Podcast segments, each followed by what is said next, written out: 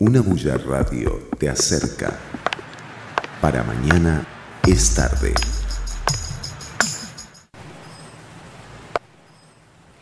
Hola, bienvenidos y bienvenidas una vez más a un programa de Para Mañana es tarde. Hoy estoy súper bien acompañada por Raúl, quien es psicólogo.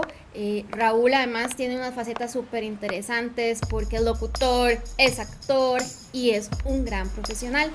Y justamente de esto vamos a hablar de, la parte de la vibración. Cuando vibramos, cuando no vibramos, o qué es eso de vibrar. Yo no sé si, a todos les ha pasado, o a todas, a mí por lo menos sí en algún momento, he tenido un grupo de amigos y eh, todos tenemos super química, eh, estamos súper bien y conforme va pasando el tiempo, eh, siguen siendo mis amigos, pero ya no nos vemos tan regular. Yo les pongo feliz cumpleaños en Facebook y demás y les guardo muchísimo cariño. Estoy seguro que es al revés, segura que es al revés, pero ya no estamos ahí, ya no estamos en esa misma sintonía. Raúl, bienvenido. ¿Qué significa eso de cuando vibramos con alguien? Hola Tatiana y hola a la gente que nos escucha. mira, es, muy interesante. Este es un concepto que no es nuevo, a pesar de que recientemente se viene dando y lo vemos, lo, estamos escuchando de, de muchas maneras. La llamada química, la llamada vibración o el conecte o el clic, ¿verdad? Hay, personas que le llaman hacer clic con las demás personas. Es uno de, las, eh, de los puntos de, de, de estudio y de reflexión no solamente de la psicología, de la filosofía y de incluso hasta de ciertas corrientes espirituales, ¿verdad? Se habla de, de esa empatía, de ese proceso de, de, lograr establecer un canal de comunicación que no es necesariamente verbal ni físico, sino que trasciende más allá y tiene que ver más con las emociones, con el vínculo de las emociones. Eh, lo que llamamos vibración, el, vibrar con personas es básicamente tener el mismo nivel de empatía, el poder entender de una manera asertiva, clara y empática a la otra persona y que esa persona también nos entienda. Eh, a mí me gusta usar una metáfora que es estar en el mismo barco, ¿verdad? Es, es, es estar exactamente en la misma situación o en una situación similar en donde lo que nosotros decimos, la otra persona lo va a recibir lo va a entender y nos va a devolver con empatía esa misma eh, eh, sensación de, seguridad, de confianza de que estamos hablando de lo mismo, ¿verdad?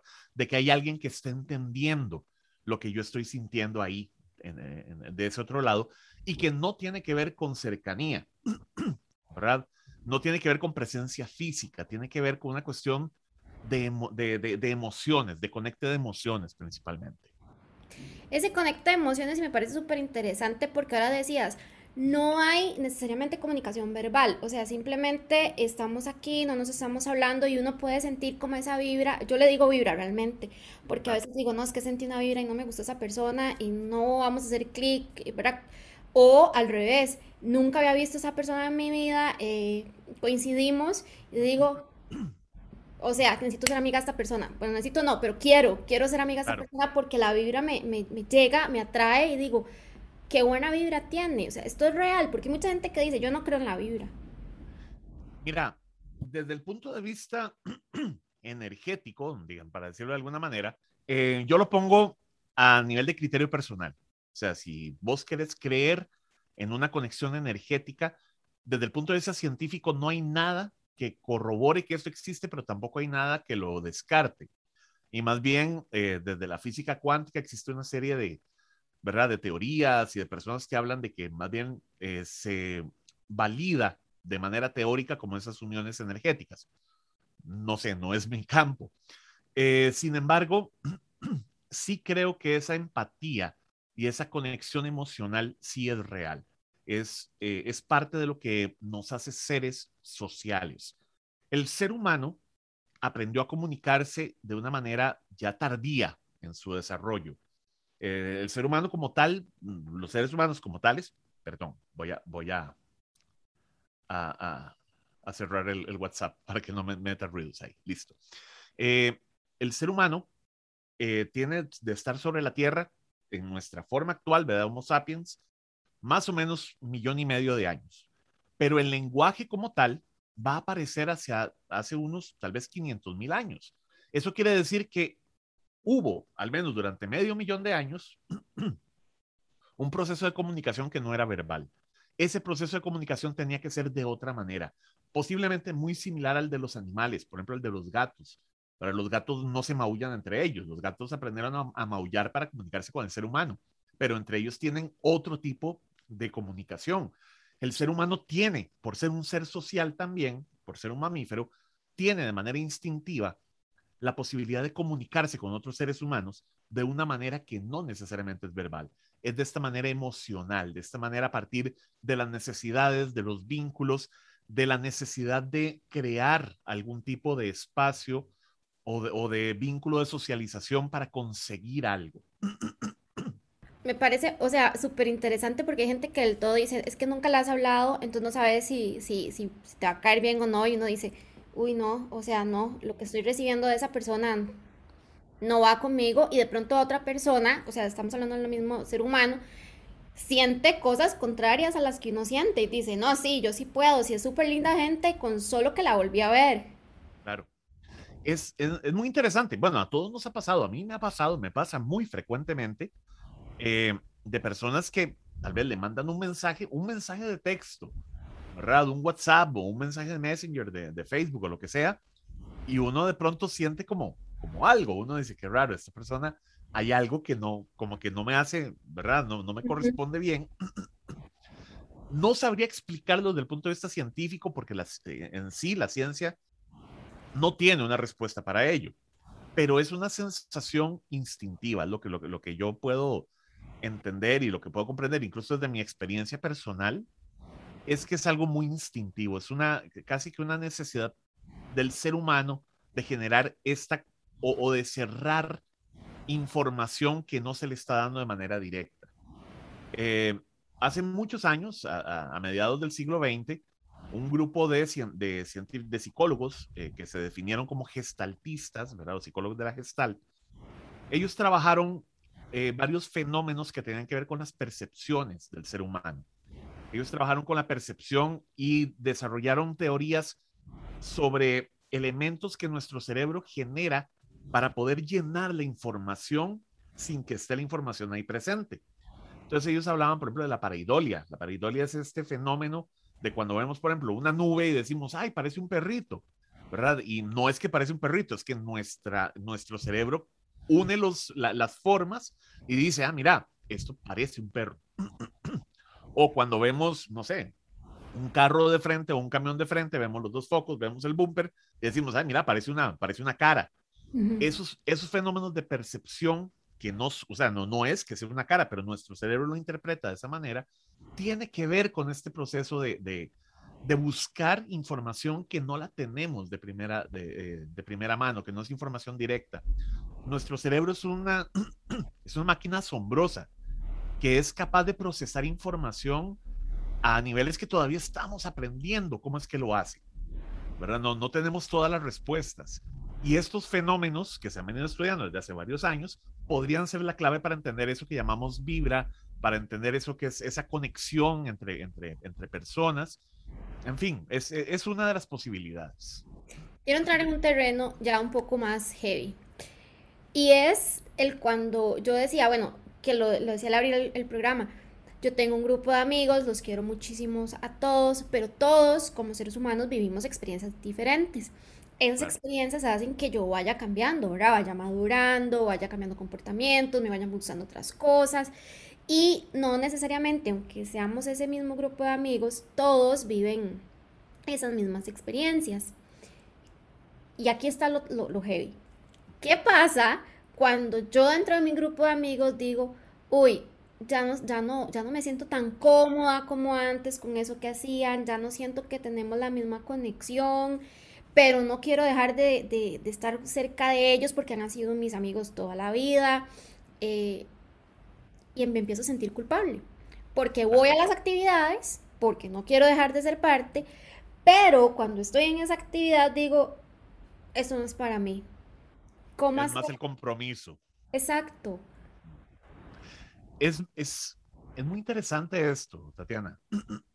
a ver, muchas veces hacemos clic, ¿verdad? Tenemos vibra o, tenemos conexión con un grupo de personas y durante un tiempo determinado somos los mejores amigos, ¿verdad? Somos una manada, somos un grupo de personas. Yo creo que eh, tal vez todos han tenido ese grupo de amistades inseparables. y efectivamente, en algún momento de los caminos empiezan a, distanciarse, a separarse, y las experiencias de vida hacen que cada quien tenga intereses distintos o formas de ver la vida de, una forma diferente. Y cada uno de nosotros, los seres humanos, tenemos expectativas sobre las otras personas. Estas expectativas son las que empiezan a generar muchas veces los problemas de culpa, de miedo, de rencores, eh, pensamientos irracionales. Esas expectativas van en función de, por ejemplo, una de las más comunes es creer que las cosas no deben cambiar o creer que la gente no tiene derecho a cambiar. La expectativa de hace 20 años éramos amigos y 20 años después tenemos que seguir siendo los mejores amigos como éramos hace 20 años. Pero resulta que en esos 20 años pasaron varios trabajos, varias parejas, experiencias, rupturas amorosas, eh, a veces hasta parejas compartidas en algunos grupos, ¿verdad? Eh, em, empiezan a pasar un montón de situaciones que emocionalmente empiezan a permear en la persona y la van cambiando. Y la constante del ser humano es el cambio. Eso es algo que nos cuesta entenderlo. Todos cambiamos, pero tenemos la expectativa de que nada debe cambiar. Cuando choca esta realidad del cambio, de que todos cambiamos, y qué dicha que todos cambiamos, ¿verdad? Porque el, cambio implica evolución, eh, pero nuestra expectativa es que todo sea igual que hace 20, 30 o, incluso hace 3, años, no, no, lo tenemos tan lejos. Si nuestra expectativa es que todos permanezca igual, vamos a entrar en conflicto, nos vamos a sentir mal porque decimos, esto ya no es como antes, esto ya no es lo que yo, esta no es la expectativa que yo tenía eh, eh, cuando vine a este evento, cuando me reuní con ellos, estas personas ya no son las que yo conocía. Claro, tampoco estoy consciente de que yo tampoco soy el que ellos habían conocido. Pero como lo estoy viendo desde mí, desde mí mismo, no soy consciente de mis propios cambios, solamente de mis expectativas. Esto va a generar también muchos conflictos eh, a partir de creencias irracionales, pensamientos irracionales. ¿Verdad? Es que esa persona cambió, entonces ya no puede ser mi amigo. Es un absolutismo el hecho de que una persona haya cambiado quiere decir que entonces ya no puede ser para nada esa persona que era antes, esa amistad. Entonces la amistad estaba creada solamente a partir de las semejanzas mías en la otra persona. Es, decir, en el reflejo en la otra persona. Esas son cosas que uno debe plantearse y decir, bueno, sobre qué estaba planteada entonces la, la, la amistad, ¿verdad?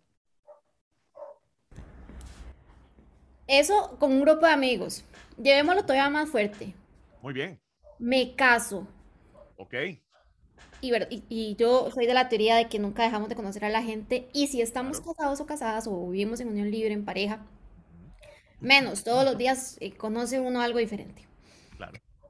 ¿Cómo aceptar? Porque vos decías, y es cierto, lo único constante es el cambio. Yo vibraba fuertísimo con, con mi pareja, ¿verdad?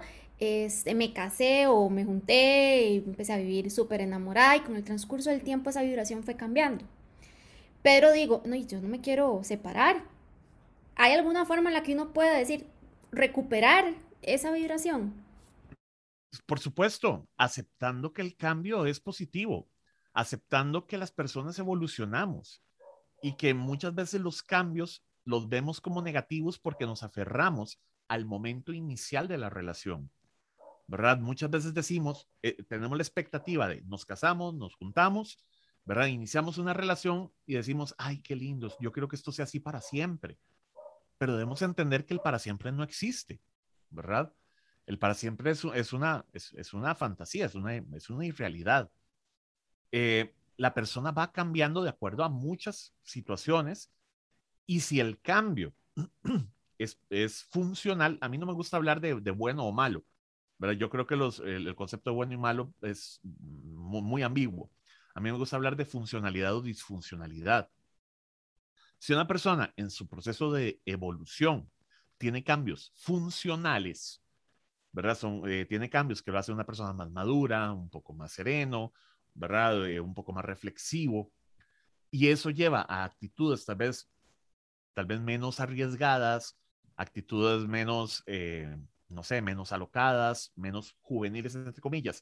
Que eso tal vez fue una de las cosas que generó match, ¿verdad? Que generó unión al inicio.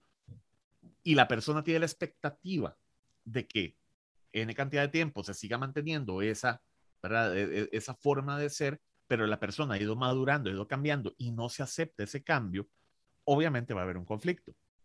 Al mismo tiempo, esa persona que tiene la queja del cambio no está consciente de sus propios cambios y posiblemente la otra persona también vaya a reclamarle que haya cambiado.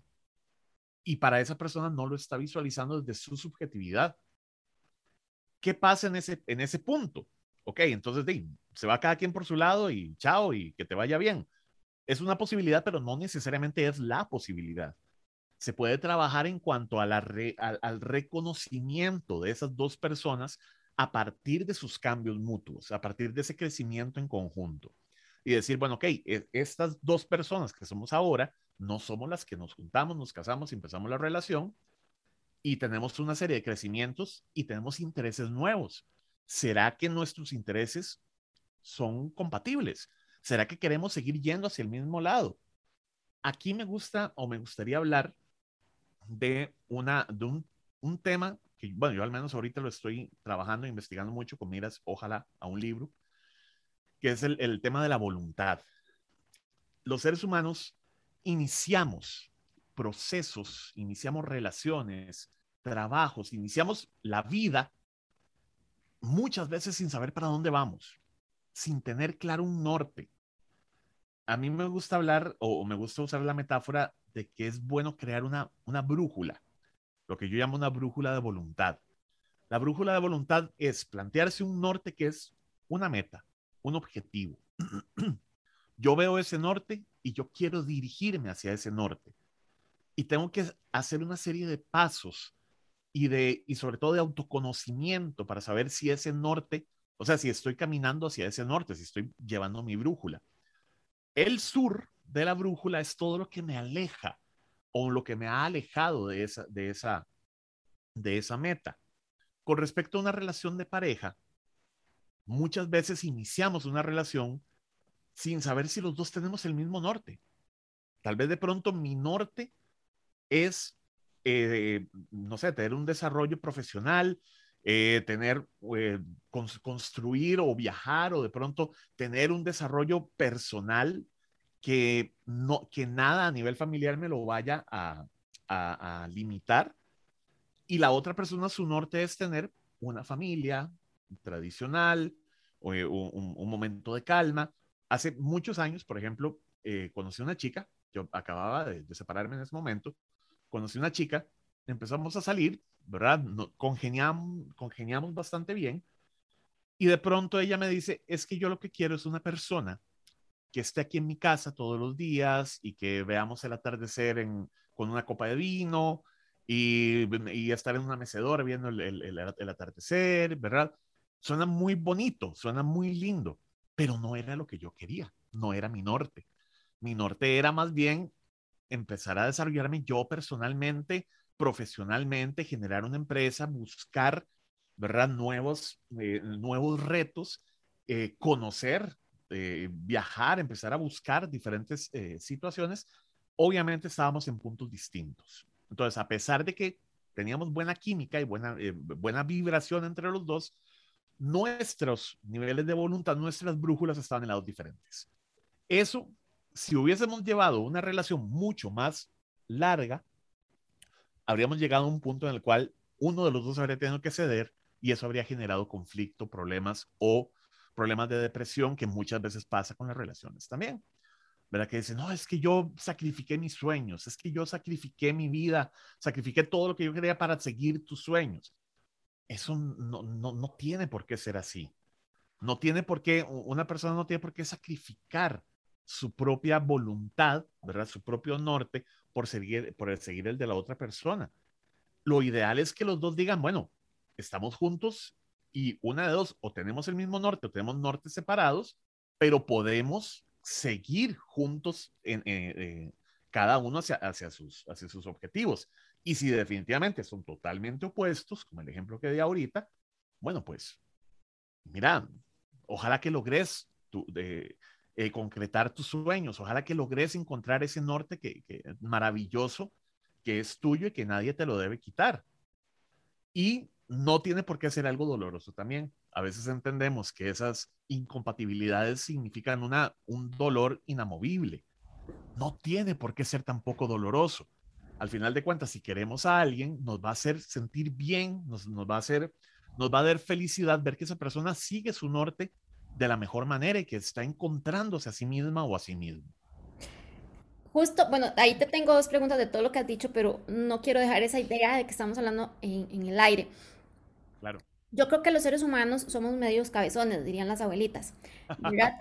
Entonces, en ese mismo ejemplo que vos acabas de, de, plantear, yo creo que a todos y a todas en algún momento en nuestras vidas nos ha tocado esto. Pero vibramos tan chiva con la persona, sentimos tanta química, nos llevamos tan bien, la pasamos tan rico, todo es maravilloso, que uno se autoengaña y dice, ay, va a pasar. Digamos, en, en, en este caso, si yo fuera la chica, diría, ay, hay que ella haga el trabajo y toda la, la, relación personal y yo me encargo de la casa. Y cuando ya se está ahí, todo mal, vos decías, viene el conflicto. No tiene que ser doloroso. Eh, yo no sé cómo no va a ser doloroso cuando uno está enganchado con esa persona y de pronto es como, y no queremos lo mismo y tenemos que tomar esos caminos separados. Raúl, en, en, concreto, ¿qué hacemos? O sea, ¿qué deberíamos nosotros decirnos a nosotros mismos, ¿verdad? Cuando estamos solos en la casa y, y, y yo siempre vacilo cuando, cuando me digo, eh, María Tatiana, ¿qué estás haciendo? ¿verdad? Cuando uno habla con uno mismo y se regaña. Claro. ¿Qué decirse para que no sea doloroso y tomar esa decisión madura, decir, me encantás, te mando toda la buena vibra, pero no podemos estar juntos? Sí, tal vez voy a corregirme a mí mismo. Eh, el término dolor eh, es inevitable, ¿ok? El, no se trata de que no sea doloroso, va a ser doloroso. El asunto es que no sea un sufrimiento patológico, que no sea un sufrimiento desgastante. Víctor Frankl, el desarrollador de la logoterapia y el, el, autor de El hombre en busca de sentido, un libro maravilloso que debería estar en las bibliotecas de todo mundo o en la mesa de noche de todo mundo, es un libro maravilloso.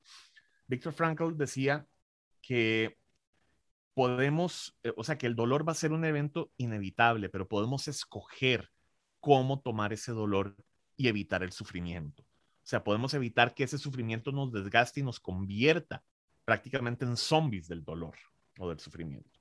¿Ok? Eh, es doloroso decirle a alguien chao, mira, es evidente que vamos para diferentes lados.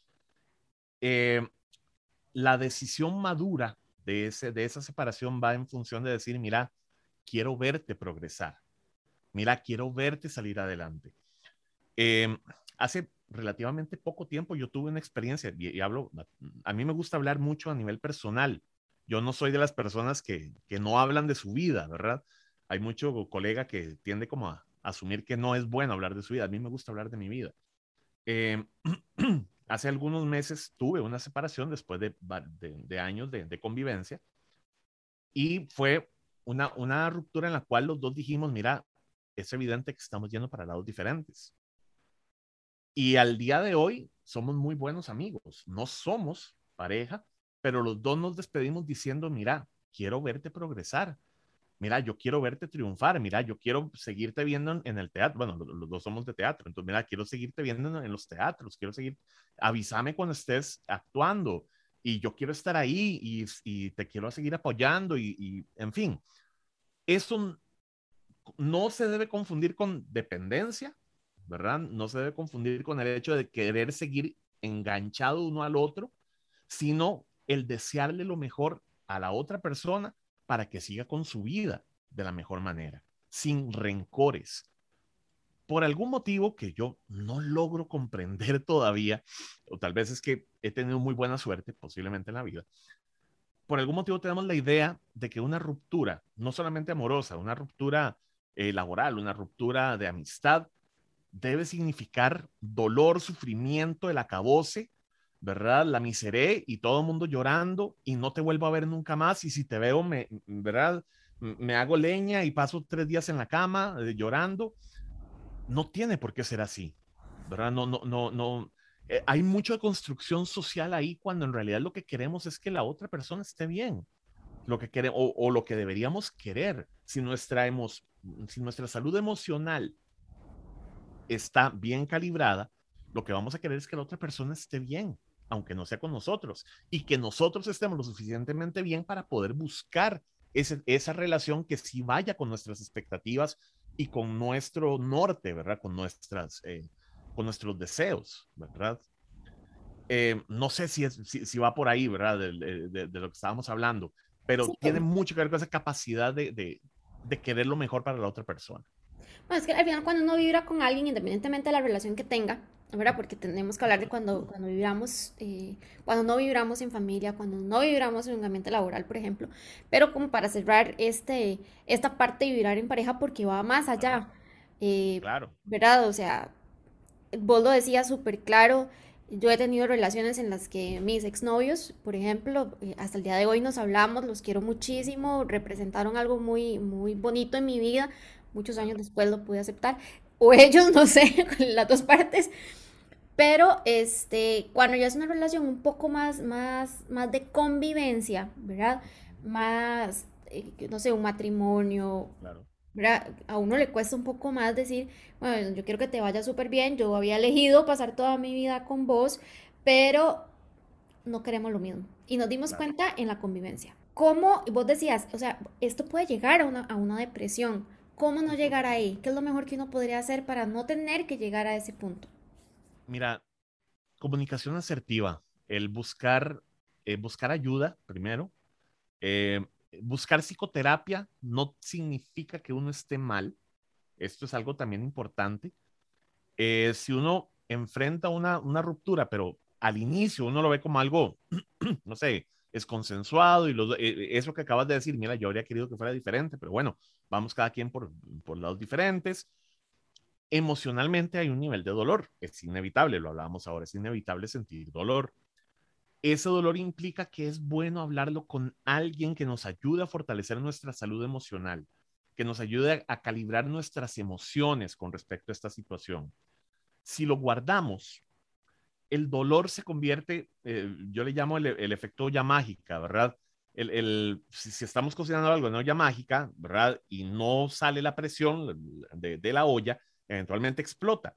Igual pasa con el dolor.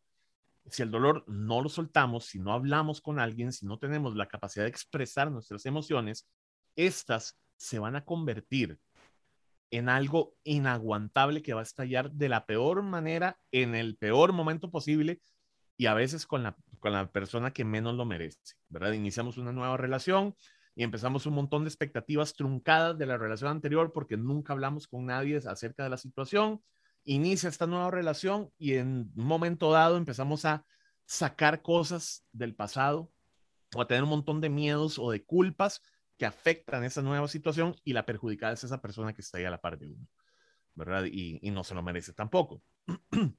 ¿Cuál es la mejor manera de evitar ese dolor, esos, episodios depresivos o ansiosos o, síntomas eh, disfuncionales que nos pueden dar? Buscar ayuda, buscar eh, redes sociales. Entendemos, en psicología llamamos redes sociales a las personas que nos van a dar un apoyo, para la familia, amigos. Eh, a veces, no siempre, claro está, de eso va a depender mucho del tipo de relación y ruptura, a veces ayuda el seguir teniendo contacto con la persona y el ver si los dos están en la misma situación y hablarse, si se tiene la confianza para, para hablarse, decir, mira, me siento mal, sí, yo también, mira, está siendo difícil para los dos, sí, claro, por supuesto, pero podemos seguir, mira, yo, es, eh, si existe el nivel de madurez emocional y el nivel de comunicación y afecto todavía para ello, puede ser bueno. Obviamente, si no lo hay, más bien va a perjudicar más, va, va, va, a joder más para, para decirlo en, dos platos. Pero en todo caso, buscar a familia, amigos, buscar psicoterapia es fundamental. Yo le digo a todo el mundo, la psicoterapia es necesaria, estemos o no estemos mal o bien. O sea, aun cuando, aun cuando sentimos que nuestra vida está bastante bien, la psicoterapia no es como ir al doctor para que nos dé una pastillita porque nos duele algo. Ir a psicoterapia implica calibrar nuestras emociones, implica ver nuestra salud mental, ver nuestros procesos de pensamiento, cómo, está, cómo se están llevando, cómo nos pueden ayudar a, seguir adelante desde nuestras irracionalidades, porque todos tenemos pensamientos irracionales. Todos tenemos pensamientos en los cuales decimos, por ejemplo, el famoso, no, no, yo, yo, yo sé que yo lo puedo hacer, yo sé que yo aguanto, yo sé que yo puedo seguir adelante, yo no necesito ayuda. Eso es una irracionalidad. Todos necesitamos ayuda. Todos necesitamos a alguien que nos guíe, que nos dé una, un, un, un acompañamiento, a pesar de que sintamos de que estamos bien. Bueno, eso entra en un tema que eh, vamos a tocar más adelante y tal vez Raúl nos pueda acompañar porque la salud mental es una de las... Sal... Vamos a ver, nuestro cerebro, lo decías, es una máquina, es una máquina impresionante y, y, y, y genera muchas cosas y es el que menos atención le damos, ¿verdad? Porque claro. si nos duele, no sé, un diente, pues vamos a, a, al ontólogo y así sucesivamente. Entonces, es, no voy a entrar en ese tema para hablarlo ampliamente otro día. Muy bien. Pero eh, en este tema de vibrar y no vibrar, sigue otro, otro aspecto de la vida de las personas, llámese, no sé, universidad, eh, estudio en general, trabajo, que en definitiva, por lo menos los primeros dos escenarios yo los escogí. O sea, dije, vibro con esta persona, yo lo escogí, eh, y, y si no vibramos, pues hay una separación. Pero cuando estamos en un ambiente profesional, laboral o estudiantil, para hacer todo el espectro, de yo no escojo a nadie. Es lo que me toca, a menos de que sea jefe. Y a veces uno como, como jefe o como jefa escoge a alguien y después dice, ay no, no debí, no vibramos igual. Y, y pasamos, bueno, ahora en teletrabajo no tanto, pero digamos en un ambiente normal, sin pandemia o en la antigua normalidad, pasábamos más de ocho horas con esas personas, que son nuestros compañeros y compañeras de trabajo. ¿Qué pasa cuando uno no vibra con una persona de estas y dice, o tiene un jefe y dice, ay no, o sea, es que no eh, me escribe correos groseros y de pronto ni siquiera está escribiendo nada grosero, un tercero viene y lo lee y dice, yo no le encuentro nada, pero yo me hice toda una película. Claro, claro. Mira, si la persona, si el trabajo que tiene esta persona es su trabajo y por X o Y motivo no puede eh, tomar la decisión de decir, no, la verdad es que yo no tengo por qué aguantar esto y me voy, porque esa es como la vía saludable, digámoslo. ¿verdad? Mi, vida, mi vía saludable sería, no, yo no tengo por qué aguantar estos desplantes y, estas, y toda la violencia de esta persona y todos sus conflictos, no tengo por qué ser el depositario de ello, me voy. No siempre se tiene esa posibilidad, y eso es claro. Entonces lo que, lo que podemos hacer es trabajar en cómo recibimos esa, es, esa situación, en cómo dejamos o no dejamos que emocionalmente nos afecte esa situación. Hace muchos años yo trabajaba en una emisora de radio bastante conocida, no, no voy a decir cuál. Eh, yo trabajaba en la parte de producción y hacía locución de vez en cuando. Bueno, la cosa es que cuando yo empiezo a trabajar ahí, una persona que tenía muchos años de estar trabajando quería el puesto eh, por el cual a mí me contrataron me pasaba que cuando yo llegaba a trabajar, encontraba el estudio de grabación con todos los cables desarmados. O sea, estamos hablando de un estudio de los, de, de los viejitos, ¿verdad? Porque hoy en día todo es digital, pero en esa época era todo analógico. Entonces habían chorrocientos mil cables conectados a una consola y todos los cables, solamente el ingeniero de sonido sabía cómo era que se conectaban. Entonces llegaba yo y tenía que, todos los días teníamos que sacar por lo menos media hora para que el ingeniero llegara otra vez a conectar todo o cosas, por ejemplo, como que no me daban el, el, texto correcto, entonces yo lo grababa y grababa con errores adrede. O sea, adrede me hacían eh, equivocación porque este, esta persona quería que a mí me desplazaran de ahí. ¿Qué, ¿Cuál fue la, la, la estrategia que tomé? Y esta es una palabra que a mí me gusta agarrar y subrayar, estrategia.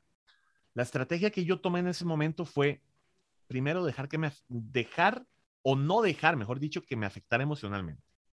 Porque si yo caía en el juego de que me afectara emocionalmente, iba a lograr el objetivo que era irme. Y yo necesitaba el trabajo. Además de que me gustaba estar ahí, me gustaba, porque estaba en algo que a mí me apasiona, como era la radio, como era la producción, me, me, me apasionaba y me apasiona. Bueno, entonces no iba a sacrificar tampoco mi pasión por una persona que estaba evidentemente mal emocionalmente. Dejé que me afectara, o sea, no dejé que me afectara, dejé que las cosas pasaran sin, sin trascendencia. Un día, de la manera más calmada y tranquila, está esta persona sentada en un sillón en el mismo estudio de grabación, ¿verdad? Hablándome cosas que yo sabía que de alguna manera eran el famoso veneno, ¿verdad? Metiéndome veneno en la cabeza. Voy yo a la, cafetería, traigo dos cafés, le doy un café a él y él se me, se me quedó viendo. ¿Y esto? Yo no. Sí, mira, tomemos un café. Mira, ¿cuánto tiempo tienes de estar acá? Mira, contame, ¿qué has pasado vos acá? O sea, vos has vivido un montón de situaciones. ¿Cómo, ¿Cómo ha sido tu experiencia? Quiero aprender de lo que vos has hecho. Mira, yo estoy recién empezando. Me gustaría aprender de la gente que tiene más años de estar acá. Mi estrategia ahí fue tratar de darle a él un nivel de validación, ¿verdad? De, de tratar de entender que por qué él estaba haciendo eso. Y ese proceso llevó a que él empezara a hablar conmigo de muchas frustraciones que estaba teniendo ahí en ese trabajo, en donde a pesar de que él tenía muchos años, no lo validaban, lo dejaban de lado, eh, invisibilizaban el trabajo que él tenía y dentro de la expectativa que él tenía, el puesto que a mí me habían dado le iba a dar a él otra, otro, otro nivel, Exactamente. Y obviamente no iba a ser así, Iba, iba a pasar exactamente lo mismo. Bueno, para resumir el cuento, la cosa es que con el tiempo llegamos a ser buenos compas, llegamos a ser buenos amigos él bajó las armas conmigo, él se dio cuenta de que primero yo no era amenaza. Y eso es algo importante. Si nosotros reaccionamos violentamente ante la violencia, nos convertimos en una amenaza de la persona que nos está violentando.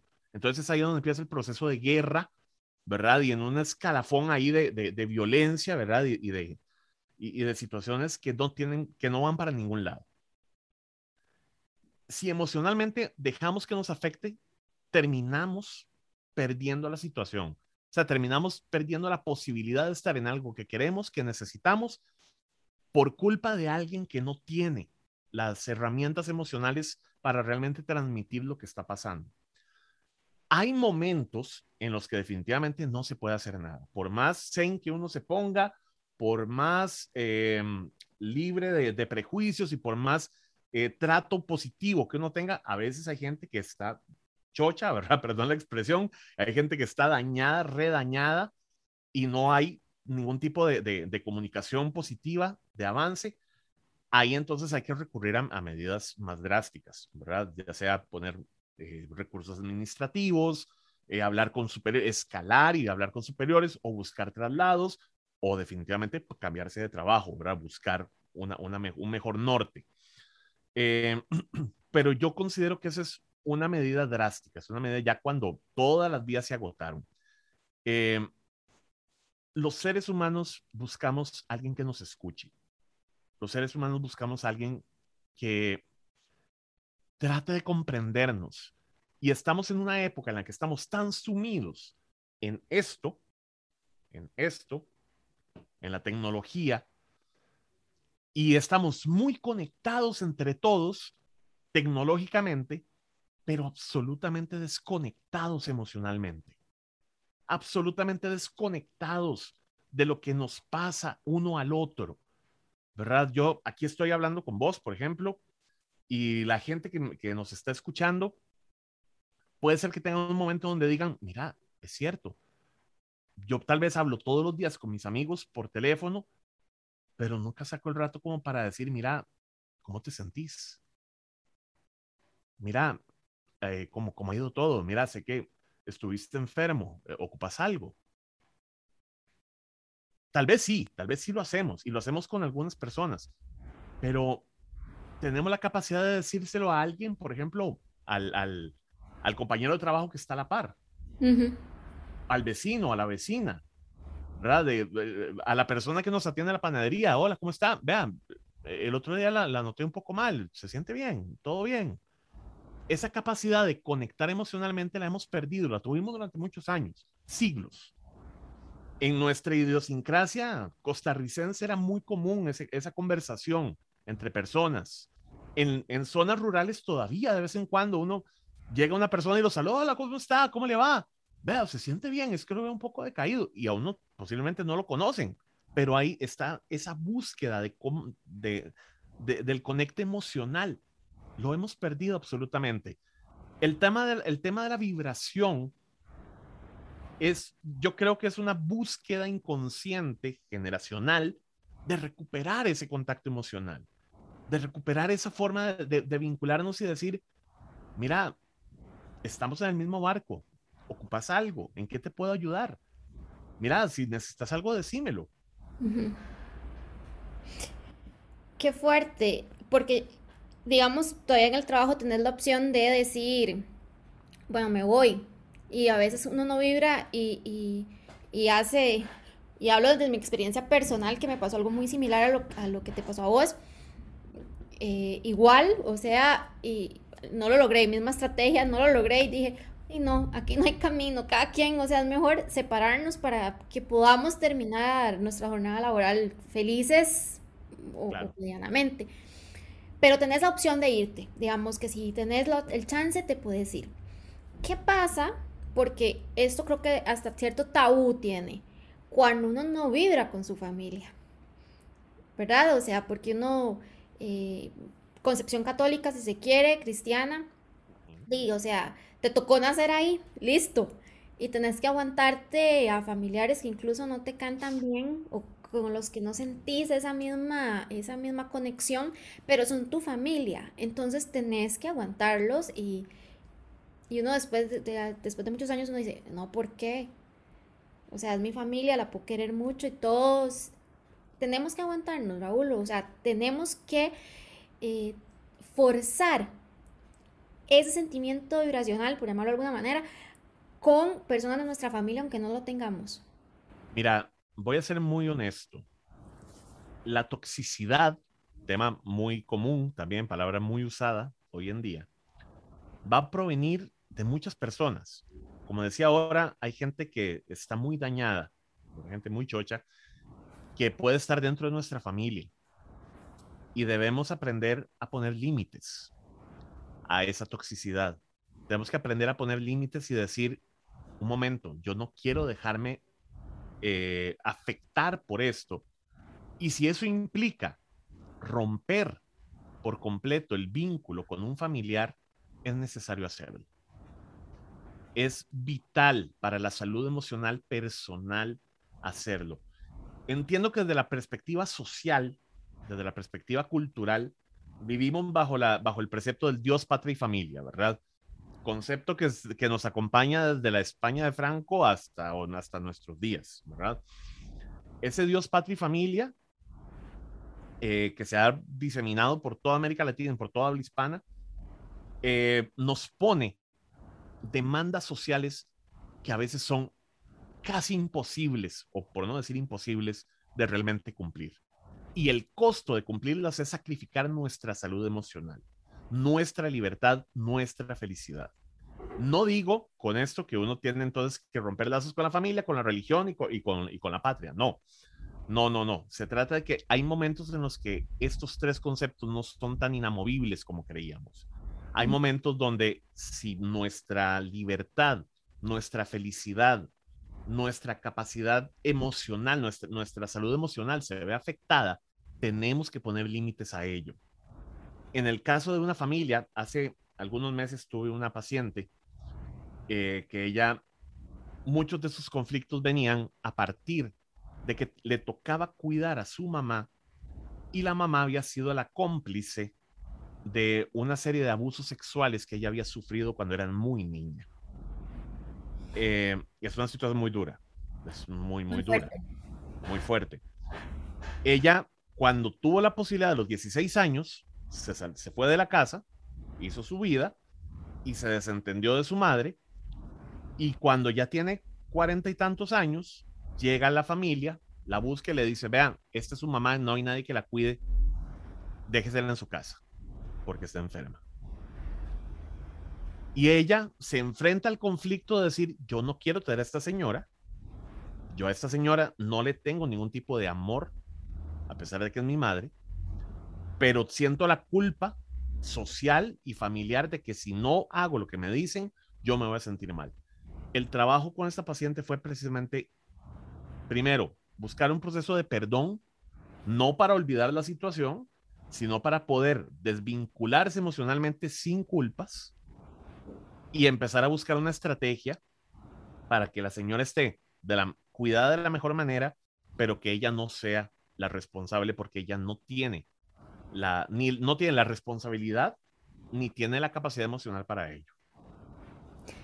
Justo esto que vos decías, y en el tema, como para ir finalizando, claro. cuando uno deja de vibrar con alguien más y, el amor, el cariño, ¿verdad? Porque a veces eh, malentendemos amor solamente porque le podemos tener a la familia o le podemos tener a una pareja y en realidad uno puede amar a sus amigos y incluso eh, a, otras personas que nada tiene que ver con el asunto porque es un tema no romántico. Claro. Pero, ¿qué deberíamos decirnos nosotros? Porque nuestra salud mental es más importante y eso que vos decías de la culpa que nos carcome, que entonces ya nos ponemos a pensar en otras cosas.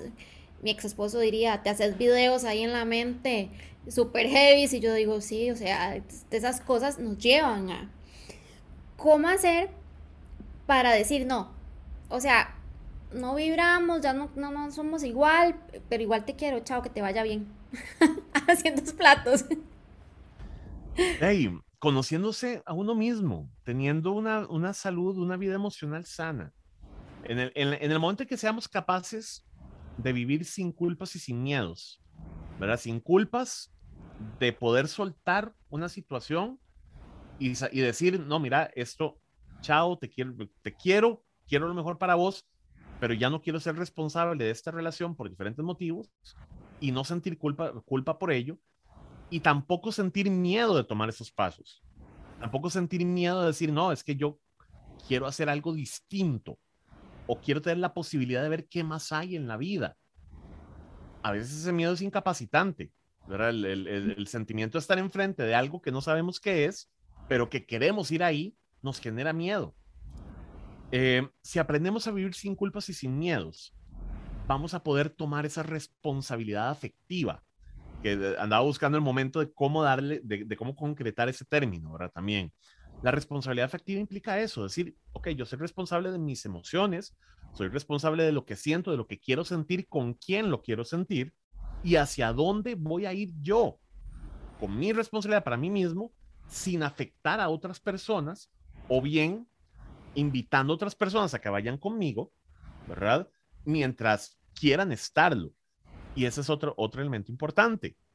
La, falsa idea de la pertenencia, la falsa idea, ¿verdad? De la, de la unidad de decir, es que si yo voy para acá, usted tiene que venir conmigo, ah, ¿verdad? A fuerza no entendemos o no concebimos las relaciones en función de decir, mira, somos libres de ir juntos.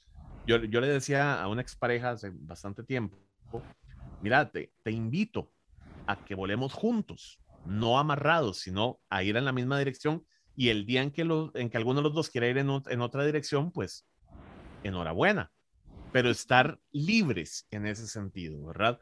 Entendemos las relaciones como, como aprisionantes, ¿verdad? No por nada existe el término esposo y esposa, ¿verdad? Que es un término de, de, pertenencia y aprisionamiento. Eh, si, entendí, si entendiéramos las relaciones, no solamente amorosas, las relaciones de todo tipo, desde la libertad. Desde la, desde la libertad de querer y acompañar a los demás y tener la libertad de no hacerlo si quisiéramos y no sentir culpa ni miedo, las cosas serían muy diferentes. ¿Cómo se logra eso? autoconocimiento, eh, salud emocional, psicoterapia, desde luego, ¿verdad? El, llevar un proceso psicoterapéutico ayuda muchísimo a entender cuáles son mis disfuncionalidades emocionales, cuáles son mis irracionalidades que llevan a conductas que pueden ser aprensivas, que pueden ser violentas sin saber que son violentas, o posesivas además, ¿verdad? Bueno, ya te tengo dos, dos, dos programas, Raúl, porque esto que vos decías eh, de irracionalidades, yo creo que no somos realmente conscientes, a menos de que vayamos a terapia y lo trabajemos, de cuál, de en qué momento somos irracionales. Y de pronto la otra persona nos está diciendo, está siendo irracional y uno dice, no, jamás. nunca, yo soy lo más racional y irracional sos vos. Y ahí es donde empieza el conflicto. Y en el momento en que, en que decimos nunca, jamás, yo no soy, esa es la mayor de las irracionalidades, porque le estamos llevando a un absolutismo. Sí, a mí me encantan las palabras jamás, nunca. Lo que pasa es que con el tiempo he aprendido que es a veces, no es siempre, es en ocasiones, pero cuesta mucho, cuesta bastante uno, eh, además pienso que es una cuestión es un patrón social aprendido porque no solamente es familiar, ¿verdad? O sea, es el entorno en el que, en el que estamos. Así que si no vibramos con alguien, lo mejor es decir, no me voy a sentir culpable. Exacto, exacto. Eh, aprender a soltar, aprender a soltar y decirle a, esa persona de manera asertiva, mira, siento que ya no estamos en la misma sintonía, siento que ya no estamos en la misma frecuencia. Eh, mira, yo quiero que seas feliz, yo quiero que estés bien. Yo me siento un poco incómodo estando en esto. Un día podemos tomarnos un café y hablamos de, lo, de cómo estamos, pero no quiero tener la responsabilidad de estar siempre en una serie de situaciones porque no me hacen bien, porque no me hacen sentir adecuado o adecuada, no me hacen sentir pleno o plena. Raúl, y ojo, eso no importa si tenemos un mes de relación, dos meses, dos años, tres años, 20. años, 40 años de relación no importa, más bien, entre más años deberíamos tener la capacidad y la madurez y además el amor, porque esto se hace desde el amor, no desde eh, el, poder decirle a alguien, mira, quiero algo más, es desde el amor propio y es desde el amor hacia la otra persona para que busque también su norte de la mejor manera.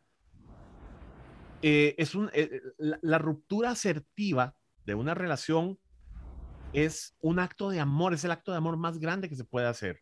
Porque es decirle, mira, yo quiero ir por un lado distinto al tuyo y yo quiero que vos encontres también tu norte, porque te amo, porque te quiero, porque quiero que seas feliz y conmigo ya no lo vas a hacer o no lo estamos siendo o hace mucho que no lo estamos siendo y no nos hemos dado cuenta. Vamos con tres, Raúl, porque las rupturas amorosas, un tema súper interesante. Pero quiero agradecerte por sacar el ratito. Este, Raúl eh, tiene una agenda súper apretada, lo decía al inicio. Es actor, es cantante, es locutor, es productor, es profesor y es psicólogo, que es lo más eh, de lo que hemos trabajado este, este ratito. Muchísimas gracias por, porque espero que todas las personas que nos, nos escuchen, una, dos o tres, o a las que vayan a llegar y estén viviendo este momento, les haya pasado algo y, estén ahí, tengan la confianza de no sentirse culpables y decir, te quiero, pero chao. Quedo más Claro, claro. Nada más quería eh, cerrar. Eh, yo tengo una, página de... Eso te iba a decir, que te íbamos a taguear por si te quieren encontrar. Claro, pueden buscar psicología y arte, así, así se llama, psicología y arte es, eh, ahí van a encontrar alguna información, pero también los servicios que, que, brindo a nivel de psicoterapia. Yo integro la parte artística con la parte de la psicoterapia y, y generar resultados maravillosos, dicho sea de paso, ¿verdad? el arte es un lenguaje universal aún las personas que dicen, no, es que yo no, no tengo ningún talento artístico, se dan cuenta que sí lo tienen. Entonces ahí pueden buscar psicología y arte y pues ahí vienen mis contactos y con muchísimo gusto ahí podemos conversar. Pues ahí lo vamos a taguear a Raúl. Este, muchas gracias por, por sacar el ratito, este, por, por este ratito de conversación que me sirvió a mí un montón. Yo espero que las personas que nos escuchen también. Y pues espero tenerte en, en otros programas, así que ya lo saben, para mañana es tarde, si usted no está vibrando en este momento, no espere más, busque esa vibra correcta. Así que se quedan en unabulla.com escuchando buena música. Hasta luego y muchas gracias. Empezá hoy. Para mañana es tarde.